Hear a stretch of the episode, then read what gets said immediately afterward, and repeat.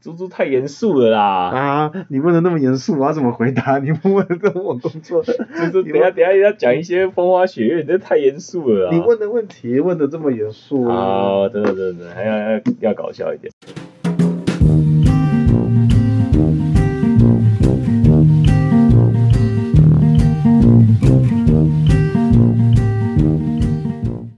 各位大家好，我是 Vic，这是江湖尬聊。那今天邀请到我前硕士班的同学，他叫猪猪，他的工作是船产的纺织业外派印尼十余年。那目前是在一个城市叫三宝龙，三宝龙是在中爪哇，那距离雅加达三个小时到四个小时的车程，有在印尼外派的经验，所以他相信他的人生的视角跟各方面，那基本上都是历练很丰富。讲一下你跟你婆怎么样认识的，怎么样进而交往啊？其实我这应该也是蛮特别的。就是我跟我老有缘分的情况下，就是说看到了，哎，我就觉得说，哎，这个这个太笼统了，讲一下时空 时空背景。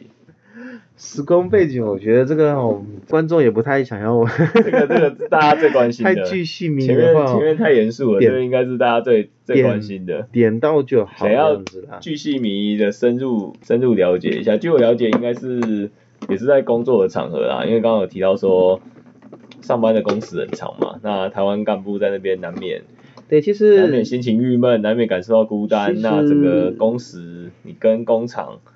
跟同事相处的时间都远大于你跟你自己相处的时间。是我我我认识很多台干然后台湾派过去的，他们很多的另一半哦，其实也都是印尼人。那当然就是说机遇缘分的认识的情况各有不同啦。那如果以我本身来讲的话，的确也是哦，也是在纺纺织产业是你的部署吗？还是说是你的助理？还是说怎么样？助理啦，算是助理。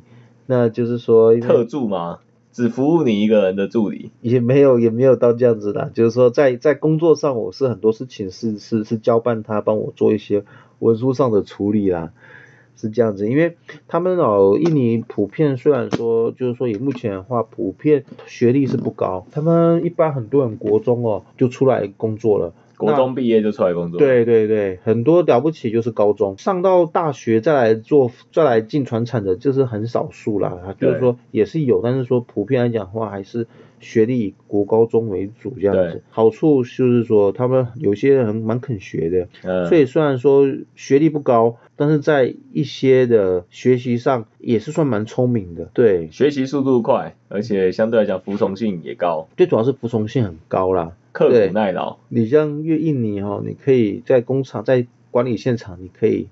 你可以破口大骂。对，你可以破口大骂，甚至是呃骂到就我们讲的狗血淋头。但基本上就是说，不外乎第一个，你不要去做人身攻击；人身攻击，第二个就是说，你不要去扯到他们的宗教，基本上都还是没有太大的问题。你如果在越南哦，就算没有扯到宗教，你即便针对工作上做一些大身上的一些责备哦，基本上以越南的民族性比较强，强比较，强悍，你会受到很大的一个反弹哦。国家的这个文化、对人文特质的不啊，同、哦。我这一题是在问说那个你怎么跟你老婆相似？我们拉回来一点，怎么找到比较远的？观跟观众对大概大概细靡遗的说明一下。那时候哎那是那时候是类似说你当厂长，然后对我这个是你办公室的女职员，那你可能觉得她呃刻苦耐劳，个性感觉不错，还是说？我觉得是先由工作上的一些交集啦，然后就是说交办的情况他都做得很好，再来就是说久了也发现说这个小女孩哦哎、外形也长得蛮可爱的，外形可爱，然后而且蛮聪明的，反应也蛮快的。反应快，对，所以就哎 也是就开始有慢慢的我的就吸引到我的目光这样子，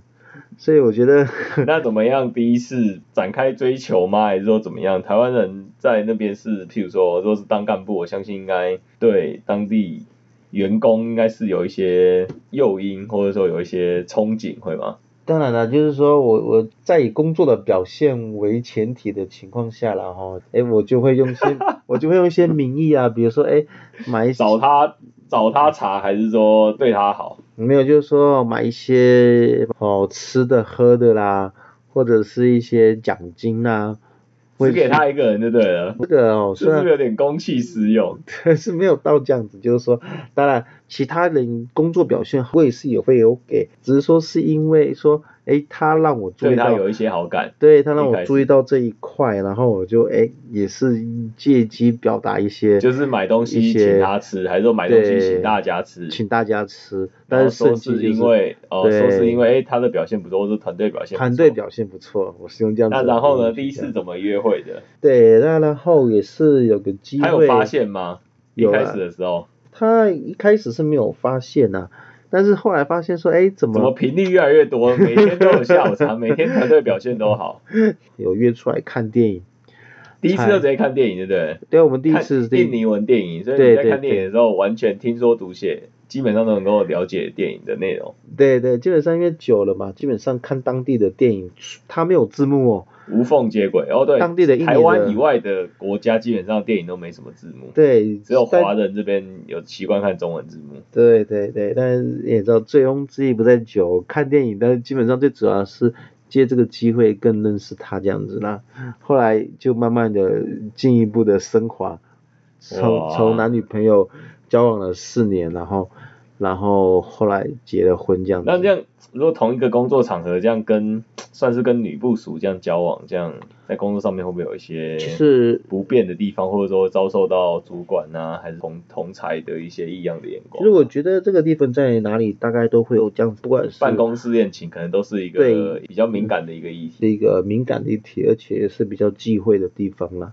所以为什么有遭过遭受到因为这个议题而遭受到一些不公平的眼光啊，还是说一些？一些困难点吗？八卦传闻的，所以对那个工厂人人多的时候，最多茶余饭后这种，通常隔壁母猫生了一只小猫，可能整个工厂都传遍了，因为工厂就是跟当兵一样，非常的无聊。对，因为毕竟所有八卦就是都在茶余饭后。我们讲茶水间，人多嘴杂，就是就是会这样子，所以你在成衣产业也不外乎会有这样子的情况，即便你真的是百分之百做做到，就是说没有问题，还是会有。这样子的情况，所以为什么我们比较在工厂这边哦有上属跟下属的一些关系，所以我也意识到这一块，所以后来也是他也是后来也是立立立刻离开了离开了工厂，另外再找工作其他的工作去去去去服务这样子，就是说避开嗯避开这样子的。那跟印尼人交往有没有什么好好处？跟台湾女生不一样的地方？印尼人交往哦，我觉得他比较看的是就是说。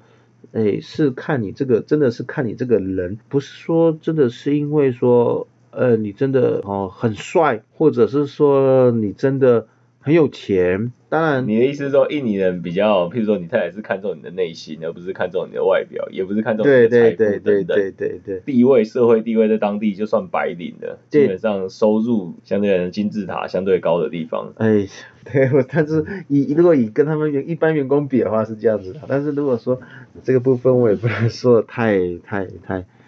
太有什么差异嘛？跟台湾跟台湾女生。比起来，比如台湾女生你有交往过，印尼女生你有交往过，那为什么后来诶决定情情定印尼女生？我觉得印尼女生就是除了刚刚我讲的之外，就是说除了一些特质文化，就比如说她的轮廓深啊，或者是一些一一些外表条件吸引我之外呢，就是说最主要是个性上很契合，相对来讲跟台湾比起来没有那么强势，所以我觉得可能有时候比较多主见。对对对对对，那他们。他们是大部分就是说，虽然也有想法，但是很多东西是可以沟通，而且也可以去做一些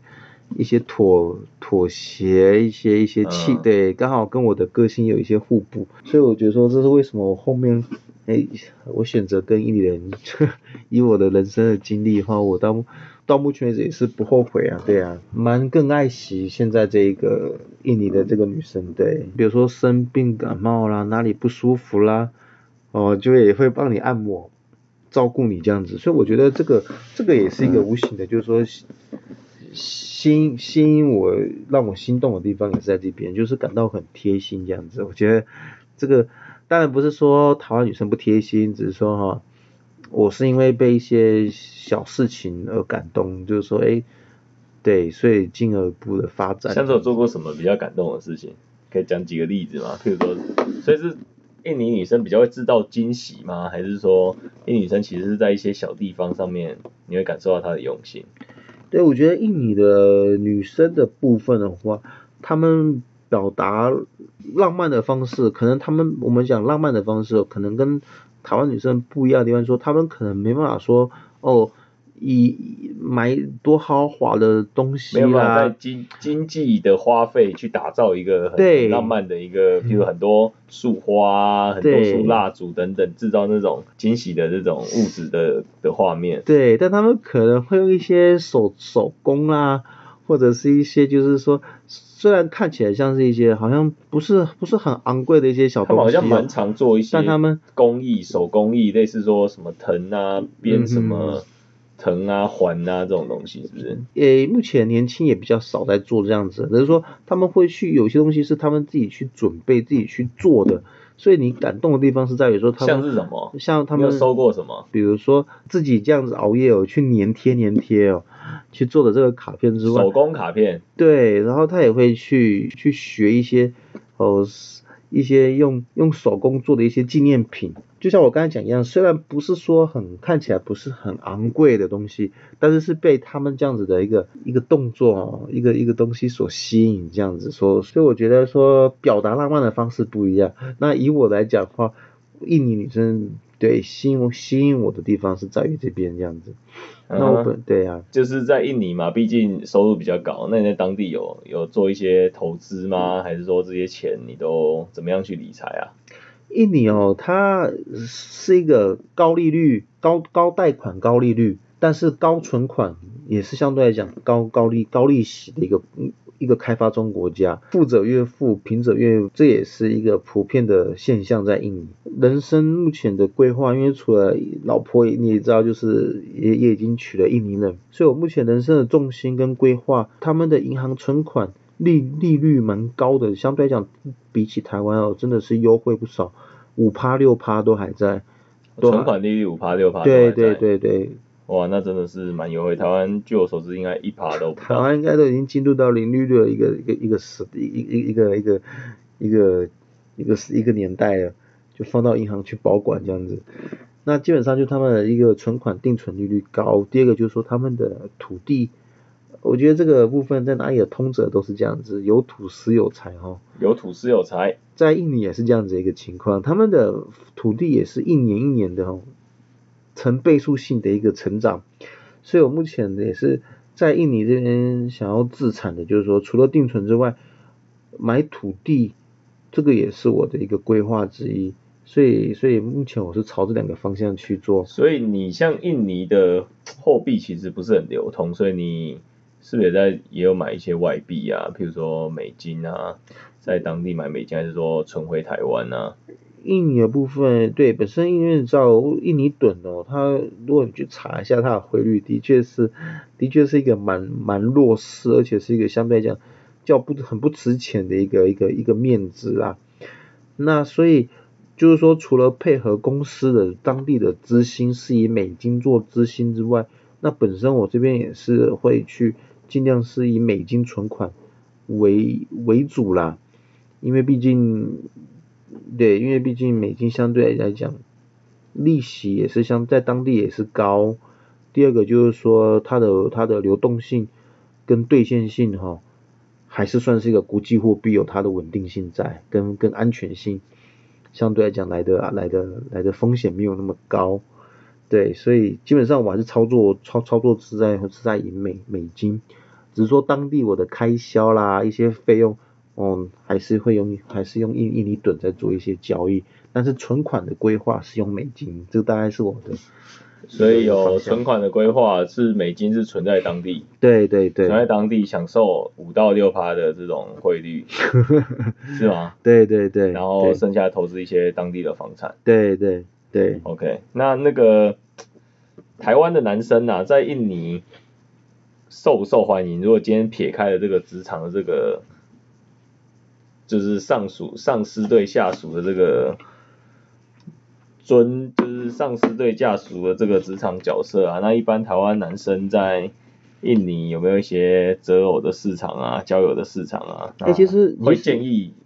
起手是怎么做？骑手建议台湾男生，假设真的是不排斥新新南向，不排斥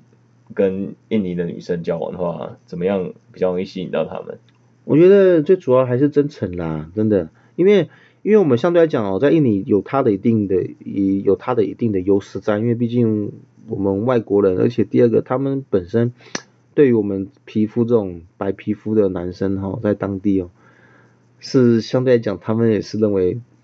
哦受到一哦些、他们的审美观还是说比较对西化，比较比较接受到世界的审美观，就是比较西化，类似说皮肤白皙会才是主流，比较受欢迎这样。对对，他们虽然哈、天生皮肤虽然说是相对来讲较比较较比较黝黑，但他们的审美观也是除了最近也是哈、韩风的带起哦，所以他们对于这个韩剧的一些追剧哦，年轻人他们对于韩剧的追剧也是也是相对来讲蛮疯狂的，所以他们对于也是渐渐有开始影响一些一些情况，比如说他看到我们本身如果皮肤白的话，也自然的是。也自然的是会吸引到他们的一个目光啦。那再来就是说，他们本身也是认为就是说白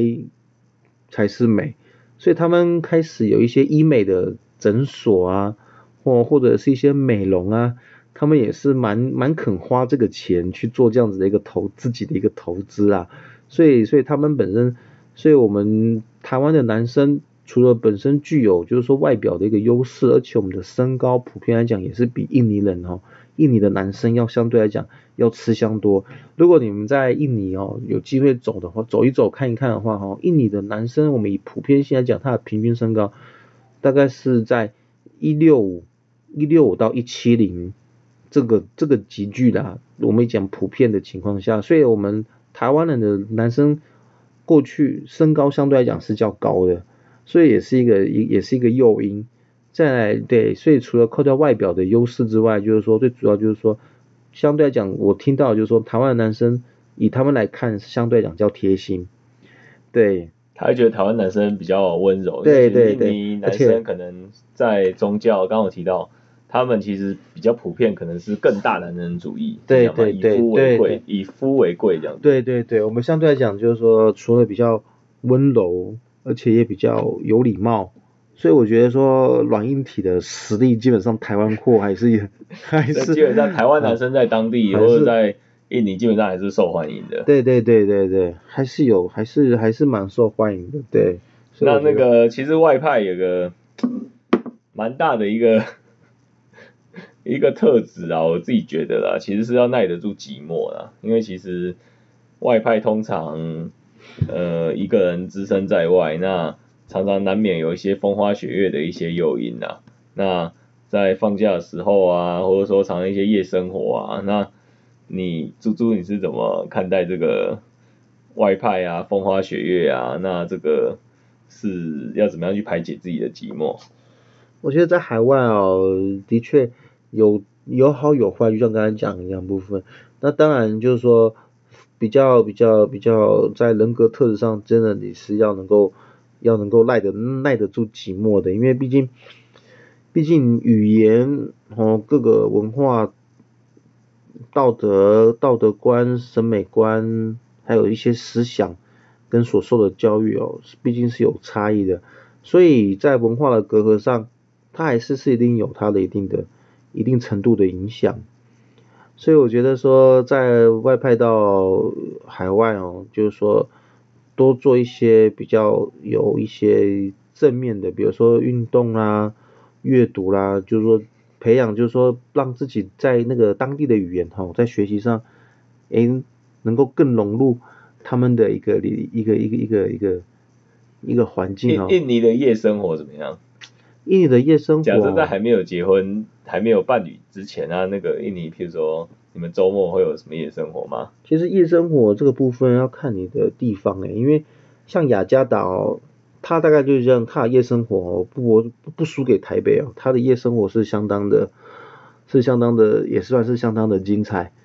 所以所以像你们以前，哎，你们现在这个在三宝龙距离雅加达车程三个小时，两个小时，三宝龙跟雅加达的这个距离哦，你把它当做台北跟高雄来看就对了。哇，除了比如说四到五个小时一趟单程，最多一般坐国内飞机，坐国内飞机也是四十五到五十分钟。哇，那如果你是坐车子的话，近年来哈，以前没有十个小时哈，你是到不了。对，现在因为近年来公路的他们也是在发展高速公路，高速公路的整修跟跟新建，现在最快差不多三个半到四个小时就可以就可以到达了。这个这个这个是解那像以前你们不是放假都直奔雅加达吗？去享，譬如说几个干部去享受一下，放松一下夜生活。夜生活，就夜生活看你怎么去吃，怎么去怎么去去去去形容它。他们，你如果说夜生活，当地他们除了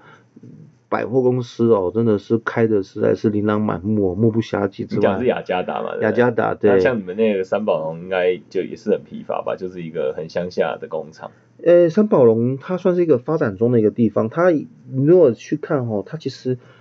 街道上你也看不出来是一个是一个是一个落后的一个一个乡下，它基本上市容啊，还有它的当地的发展也已经具有一定的具有一定的这个水准在，家乐福啦、星巴克啦这些我们常常可以听得到的这些品牌在在三宝龙也都是很也都是很普遍的，所以所以只是说，如果相对的比起雅加达，不管是在酒吧啦，我们讲如果说以酒夜生活的话，酒吧他们啦，像林森北路一样，什么都有啊。舞厅啦，的确是相对来讲是是还是算是保守。酒吧、舞厅、按摩、对对，这些但相比起雅加达还还是算是保守啦。饭店等对等。对对，哦，所以其实，在你单身的时候，可能就是周末直接冲，直接冲雅加达，然后两天一夜、三天两夜，两天一夜，礼拜六去，礼拜天晚上回来，礼拜一上班。嗯，在你年轻的时候是这样去排解，排解一些人我想人都有过去啦哦，都有都有自己的一些习惯跟那个嗜好啦。非常想问一些过去的事情。所以基本上人生嘛，就是我觉得多彩多姿，重点就是说，该到了某个阶段要定下来的时候就定下来。那年轻的时候爱玩哦，我觉得这个是血气方刚哦，我觉得这个这个也也也也不也也不为过啦，只要不要走错路哈。所以基本上我是觉得倒倒倒也没关系了，倒也是无妨啦。那你会建议现在台湾的年轻人，譬如说，去勇敢踏出第一步，去争取这些外派的机会吗？对啊，我觉得，我觉得哈，我们常常讲哦，常常我们每个人都有一些梦，我们都有梦想跟跟愿望，但是哦，这个前提是必须你必须要改变。我们讲改变哈，你就是要改变，就是说你要能够敢，才能够变，所以你要能够改变，你才能够改变，不然的话你都永远在原地踏步。所以我觉得说我是蛮，我是以过来人的，我是蛮建议就是说哈，年轻人如果说你还不知道到底哦要要要要干什么的情况下哈，不妨就是说试着踏出这个台湾的这个这个这个这个保温层哈，到到外国哦，到这些东南亚国家里去看一看哦。对对对对自己都是有一些正面的正面的一个一个注意啦，我是觉得，所以我觉得说趁年轻多看看多多多走走是很好的一个。刚才提到那个当地的饮食习惯啊，他那个我知道东南亚其实都吃的蛮辣的，那你不是不吃辣嘛？那你怎么克服？那第二个是，呃，你在那边有没有最喜欢吃的食物是什么？我在那边最喜欢吃的就是辣妹啊。辣妹，你说女生的辣妹对不对？对啊，那个基本上哦，印尼人他们的习惯就是比较属于还是比较属于算是重口味，他们的料理喜欢用香料去去调配它的它的食物的味道的来源是用香料这些去去搭配的。那再来就是说普遍性他们是比较喜欢吃炸的，那跟吃辣的，他们要喜欢吃那个饼，类似虾饼那种东西。对对对炸的那种对虾饼，对对对他们好像对都都有看到一包一包一包对对对在在包餐厅他们都会一包一包，你可以哈、就是自己他们那是配饭吃。配饭或配菜都会有，或者是等前菜来的时候就把它当做前菜在吃。嗯哼，所以所以基本上就是说他们的这那个料理跟他们的习惯基本上就是比较还是属于重口味。那你有开始习惯吃辣的？诶，辣的部分我小辣可以接受了，慢慢训练可以小辣可以接受。但是哦，因为个人体质的关系哦，还是没办法去吃到大的，吃到辣的。我一吃哦，就跟就跟那个人家就好像那个高血压一样，脸红流狂冒汗，快喘不过气来一样。所以我是尽量就是说，因为这真的是体质的关系，所以我是不喜欢比较小，只能接受小辣啦这样子。但是如果辣妹的话，是越辣越好。辣妹辣妹，对对对年轻辣妹。那那个那个穆斯林他们基本上是不是比较没有饮酒的文化？所以其实他们其实一般在餐厅是不是比较比较难看到酒？传统的穆斯林哈是禁酒的，他们的规定哦很多，伊斯伊斯兰的那个按照他们那个古兰经的这个训书哦，圣书哦，很多东西都是被禁止的，所以酒是禁止的。那只是说你可以看到哈，在一些宗教的圣月，比如说斋戒月啦，或者是一些特殊的斋戒月可不可以稍微解释一下？因为他们一般人一般听众可能不是这么了解。其实斋戒月好像大概按照可兰经的历法，可能大概通常都约莫是呃六月或七月的时候，那他们会过过年，就是他们等于斋戒月完就他们过年。那在斋戒月五前的前一个月，等于是说三十天左右，那他们会进行斋戒。那斋戒的时候，就是整个从白天只要太阳升起，就不能够喝水，也不能够吃饭，要度过整个三十天。那是不是请那个猪猪再补充说明一下斋戒月整个对于生活上他们是怎么样去、嗯去去去去服从去处理这个斋戒月这个事情？其实他们的斋戒月哦、是按照他们他们如果回教有他们自己的伊斯兰历法，所以他们那个日日历的计算哦、跟我们现在的一般的这个阳历啊这些是不一样的，他们有他们的一个一个一个一个伊斯兰历。斋戒月就是在他们的哦，就在他们过年的前一个月会去做会去做这个斋戒月，但他们的过年哦，按照伊斯兰的这个历法去推算是没有固定的月份，比如说我们华人过年就在哦，不外大概是农，大概是国历约莫一二月，大概二月对对对份为主。那他们基本上是会一直去变，会一直去去每一年每一年的哦过年时间是不一样的，所以这个是按照他们的伊斯兰历法去去算的。那至于细节，其实我也不是那么的，好，到目前为止我也没有那么去做那么多的深入的研究。那就是说在过年的前一个月，那斋戒月基本上它的利这个这个用意完全不能够它的用意是好的，它最主要的用意当初是说哈、能够苦其平民所苦，然后让让我们体验到就是说这些平民他们处在一个就是说吃不饱，哦住不暖，一个一个一个一个比较差一个很差的一个生活环境的情况下哈、去能够更能够体贴到这些穷苦人的一个是一个类似说《可兰经》里面说穆罕默德就是希望说这些人能够体验到中下阶层，甚至连水都没办法喝，所以他们整个白天连水啊饮食都完全不能够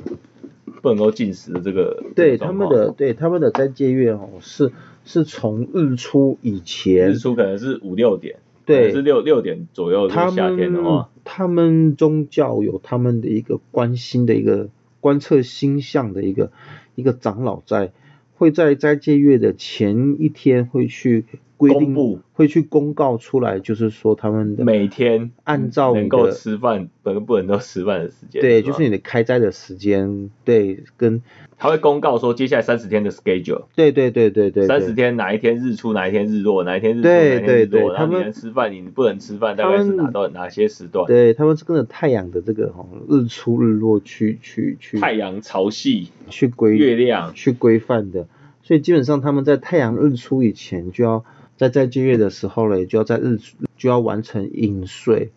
饮食，后从从日出开始到日落这一段时间是没办法去做饮，没办法去做饮水，包含你吞口水也是。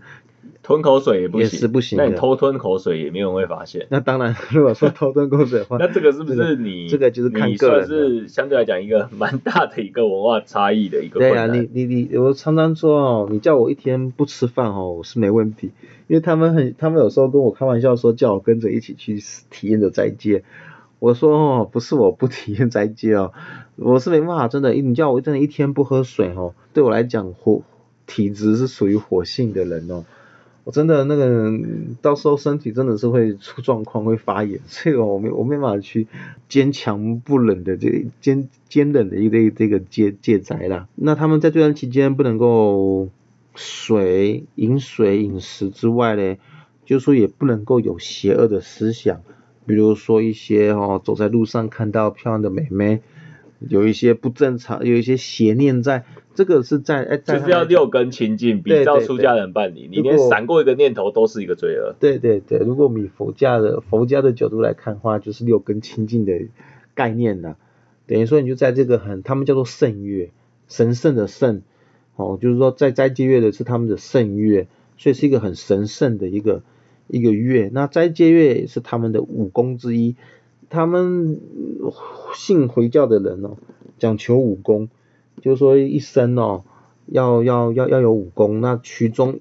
五个功，对等于是五个五个要修的一个要修五个修行。对对对，那比如说礼拜一个你到到出生到死，一天拜五次，例行性的这个礼拜，这是一功，这也是一功。对，那斋戒月每一年斋戒月的旅行，这也是一功。每一年斋戒月的这个修行，对对对旅旅行执行。好对对对那第第还有什么是那剩下三公？还有一个就是说要一一生呐、哈，一生至少要一次，你要到麦家哈、哦，朝圣，对，要去朝圣。对，那这个是他们的也算是一公之一，只是说因为考量就是说地理的一些情况啦，哦，或者是一些经济的条件，很多回教的人他们一生也没办法去到麦家去做去做去做这样子的一个一个礼拜啦，所以到最后还是回归到说要虔诚，但是以他们真正在在讲这武功的情况下哦，他们还是有的人希还还有其他望说。两功还记得吗？呃，其他两功还有一个就是要给，就是要施舍，要施舍，就对对，你施要舍比你贫穷的人。对对对对对，这也是他们的一那功之一。那剩下最后一功呢？那剩下最后一功哦，我现在有点忘了。现在有点忘了。对，那这样子，那个整个斋戒月不是我用人的角度去想，那那一个月不是全工厂或者是 全印尼国民 GDP 直接受影响，因为全印尼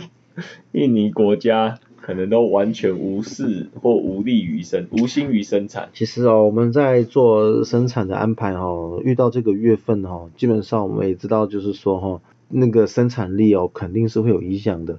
工厂哦，也是会有在这段在这个月哦，晕倒的员工晕倒哦，因为没有进食而晕倒的这个状况也是最多的。所以基本上我们是能够在这个月份能够尽量的不加班哦。或者是说也会体谅到他们哦生产力的这个这个像平日那么严苛的要求啦，这个部分是的确是有去做一些比较弹性的一个一个一个一个思考这样子。好，那那个最后那个个教我们几句印尼话好了。如果今天比如说我们台湾的台湾的男生，假如想要想在那边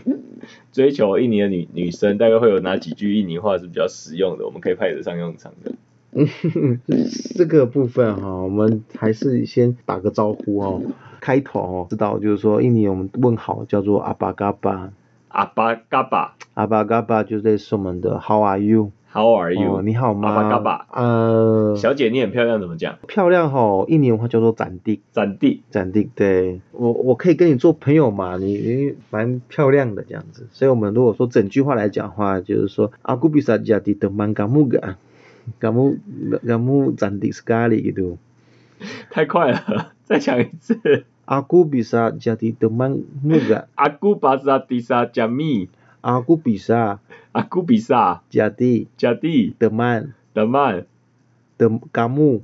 感木这个太难了，你可不可以讲简单一点，让听众